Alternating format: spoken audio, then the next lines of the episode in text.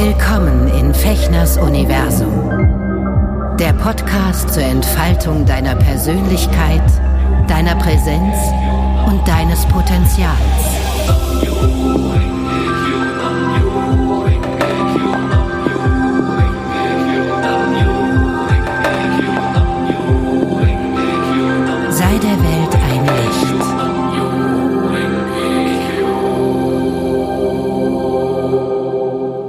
Hallo ihr Lieben, herzlich willkommen zu einer neuen Folge von Eka Schuschin im Herzen der Menschen Freude bereiten, hier in meinem Podcast Fechners Universum. Ich grüße dich, ich grüße euch. Ich weiß immer gar nicht genau, wie ich euch ansprechen soll. Euch oder du, äh, bitte seid nachsichtig. Also, heute möchte ich mit euch über einen, ähm, einen buddhistischen Begriff meiner buddhistischen Richtung sprechen. Der nennt sich Sange oder Sange. Ich glaube, ich weiß nicht genau, wie es auf Japanisch ausgesprochen wird.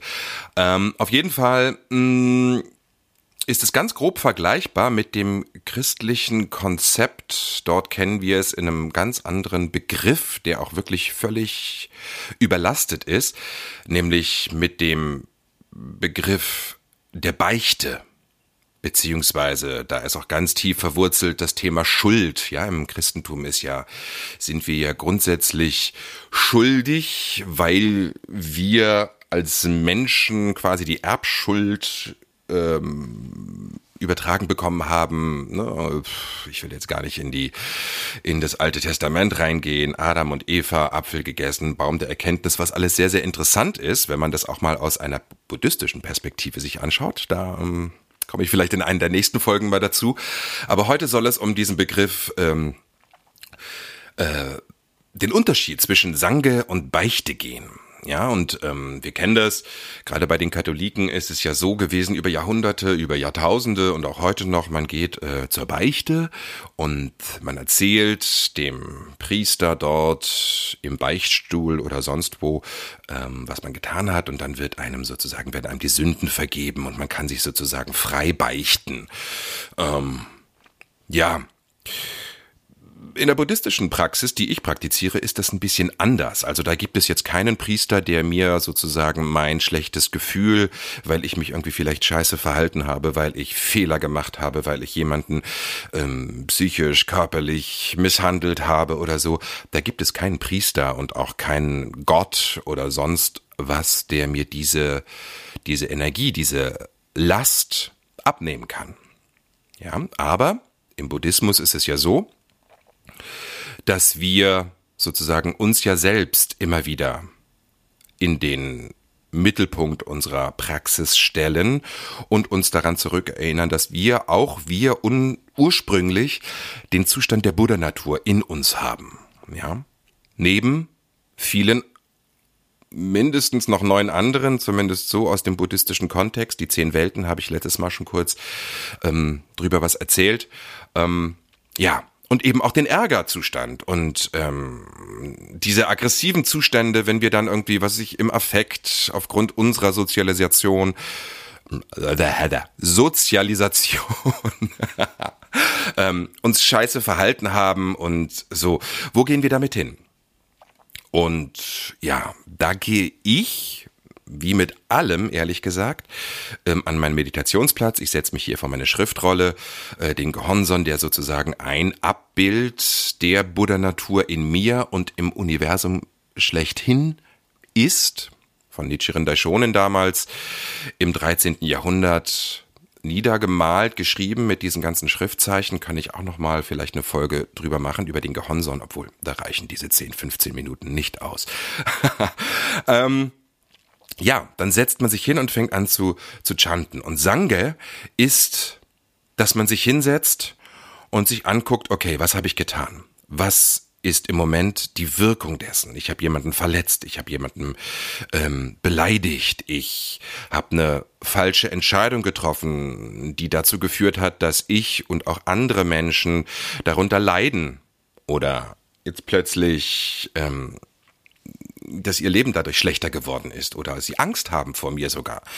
Und damit gehe ich dann vor mein, an meinen Meditationsplatz und fange an, Nam-Myoho Renge-Kyo zu chanten und aktiviere die Schwingung der Buddha-Natur in mir und guck mir das genau an.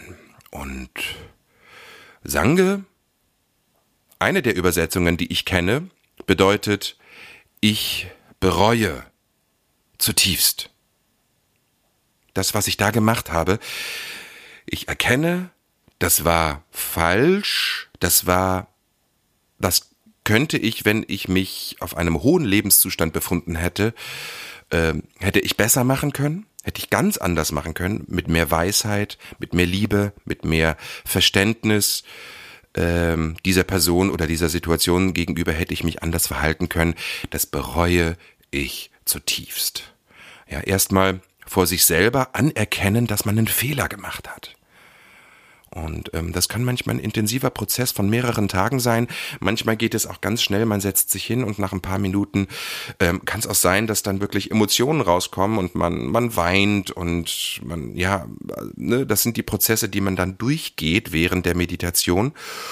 Und dann ist aber ganz entscheidend, dabei bleibt es nicht. Und es ist auch nicht, geht auch nicht darum zu sagen, oh, ich bin schuldig, ich habe alles falsch gemacht, ich bin sowieso ein schlechter Mensch und ich werde sowieso nie ähm, meine Buddha-Natur hervorbringen können, meine negativen Aspekte sind zu stark und so. Das bedeutet es überhaupt nicht, nämlich allein sich hinzusetzen und anzuerkennen, dass man einen Fehler gemacht hat, weil wir nämlich Menschen sind und weil wir eben nicht nur dauernd im Zustand der Buddha-Natur oder des Bodhisattvas oder der Teilerleuchtung sind, sondern eben auch die niederen Lebenszustände haben. Wut, Ärger, ähm, fundamentale Dunkelheit, ähm, Animalität, äh, Begierde diese ganzen Zustände sind ja auch potenziell in unserem Leben drin. Und das anzuerkennen und zu sagen, okay, ich bin ein Mensch. Ein Mensch hat alles in sich. Ich habe jetzt hier ähm, mich so verhalten, weil ich es in dem Moment nicht besser konnte. Aber, und das ist das Wichtige bei Sange, ab jetzt ändere ich das. Ab jetzt nehme ich das als Anlass und verwandle um noch ein anderes buddhistisches, einen anderen buddhistischen Begriff zu benutzen, Gift in Medizin. Das ist das Urprinzip, was man eigentlich in der Meditation, zumindest in meiner hier, ähm, die auf dem Lotus Sutra basiert, macht. Man verwandelt Gift in Medizin. Und wenn man regelmäßig natürlich chantet und eine Meditationspraxis hat, dann hat man natürlich regelmäßig sozusagen vor sich selber ein, ein Korrektiv, wo man merkt, oh hier, das ist heute total scheiße gelaufen. Oder gestern, wie ich mich da dem und dem gegenüber verhalten habe oder den Kommentar, den ich da bei Facebook abgelassen habe, der war wirklich ähm, nicht okay. Und das korrigiere ich. Ja, bei Sange in der buddhistischen Terminologie geht es immer darum, ähm, wie kann ich als Mensch mich weiser, liebevoller, vernünftiger, besser verhalten, ohne zu bewerten, wenn ich Fehler gemacht habe. Das ist ein immenser Unterschied zwischen dem Begriff Sange und der Beichte, weil in der Beichte geht es sozusagen darum, bitte, bitte Gott, vergib mir oder Herr, ich habe gesündigt, ähm, wir waren letztes Jahr im Kloster ähm, für ein paar Tage in einem katholischen Kloster, wo die Mönche total nett waren, aber die Liturgie, die sie gesungen haben, na, ich bin nicht würdig, Maria, Mutter Gottes, dass du in mein Haus eintrittst und sowas, also dieses, dieses sich klein machen und sich als Sünder sozusagen ähm, vor Gott zu stellen, äh, das gibt es in der buddhistischen Philosophie nicht, weil es gibt einfach keinen Gott. Es gibt eine Buddha-Natur, die uns allen offen steht und die es, wenn man aufrichtig sich dieser Praxis widmet, versucht in seinem Leben Stück für Stück im Laufe der Jahre bis zu seinem Lebensende und darüber hinaus ähm, zu aktivieren und zu vergrößern und stärker zu machen, dass die Buddha-Natur der vorherrschende Lebenszustand heißt, äh, wird. Und ähm, zum Schluss ein Begriff von einer meiner Inspiratorinnen der letzten Jahre, nämlich meiner mh, hm, schamanischen Lehrerin, ähm, die Heidi, Heidi Barz, die, ich glaube, sie war das, die diesen Begriff mh, hm, geprägt hat. Äh, zumindest kommt das aus meinem schamanischen Zirkel, wo ich auch eine lange Zeit sehr intensiv aktiv war. Äh, und zwar dieser Satz, Frieden heißt, es darf gewesen sein. Frieden heißt, es darf gewesen sein. Ja, ich darf als Mensch Fehler machen und ich darf auch als spiritueller Mensch Fehler machen. Finde ich ganz, ganz wichtig. Das ist ein entscheidender Unterschied, ähm, auch im, im eigenen Umgang mit sich selbst im spirituellen Alltag.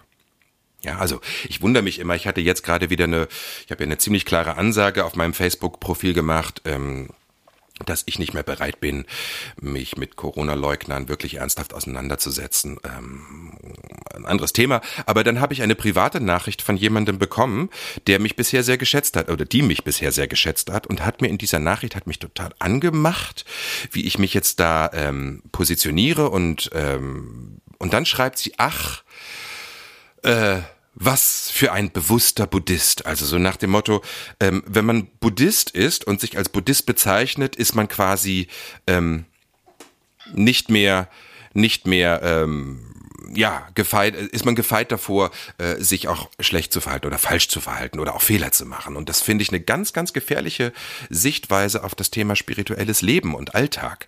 Ja, nur weil man ein spiritueller Mensch ist und äh, versucht, eine Praxis ähm, in sein Leben zu integrieren, heißt das überhaupt nicht, dass man nicht mehr Mensch ist. Ganz im Gegenteil. Ja. Also, äh, lasst uns vor uns selber eingestehen erstmal und dann als nächsten Schritt, wenn man dann fertig ist mit der Meditation und Sange gemacht hat, ähm, rausgehen und gucken, wie kann ich das in Ordnung bringen? Kann ich mit dieser Person reden? Kann ich meinen Kommentar löschen? Kann ich mich entschuldigen? Ich bin ein großer Fan von davon, auch mich zu entschuldigen, äh, wenn ich wirklich mitbekommen habe und wenn mich jemand darauf aufmerksam gemacht hat, dass ich einen Fehler gemacht habe. Ähm, ja, und zum Abschluss ein Satz von Nichiren Daishonin, der in einem seiner Briefe über den ursprünglichen historischen Buddha Shakyamuni gesagt hat, das Besondere an Shakyamuni Buddha lag in seinem Verhalten als Mensch. Wir sind alle Menschen, wir machen Fehler und es ist total gut, Fehler zu machen, denn Fehler bedeuten, dass man Gift in Medizin verwandeln kann und so seinen Lebenszustand verändern und erhöhen kann. ja, Ihr seht, ich bin immer wieder sehr begeistert äh, von dieser Praxis. Ich hoffe, ich konnte euch ein bisschen inspirieren. Wie geht ihr damit um?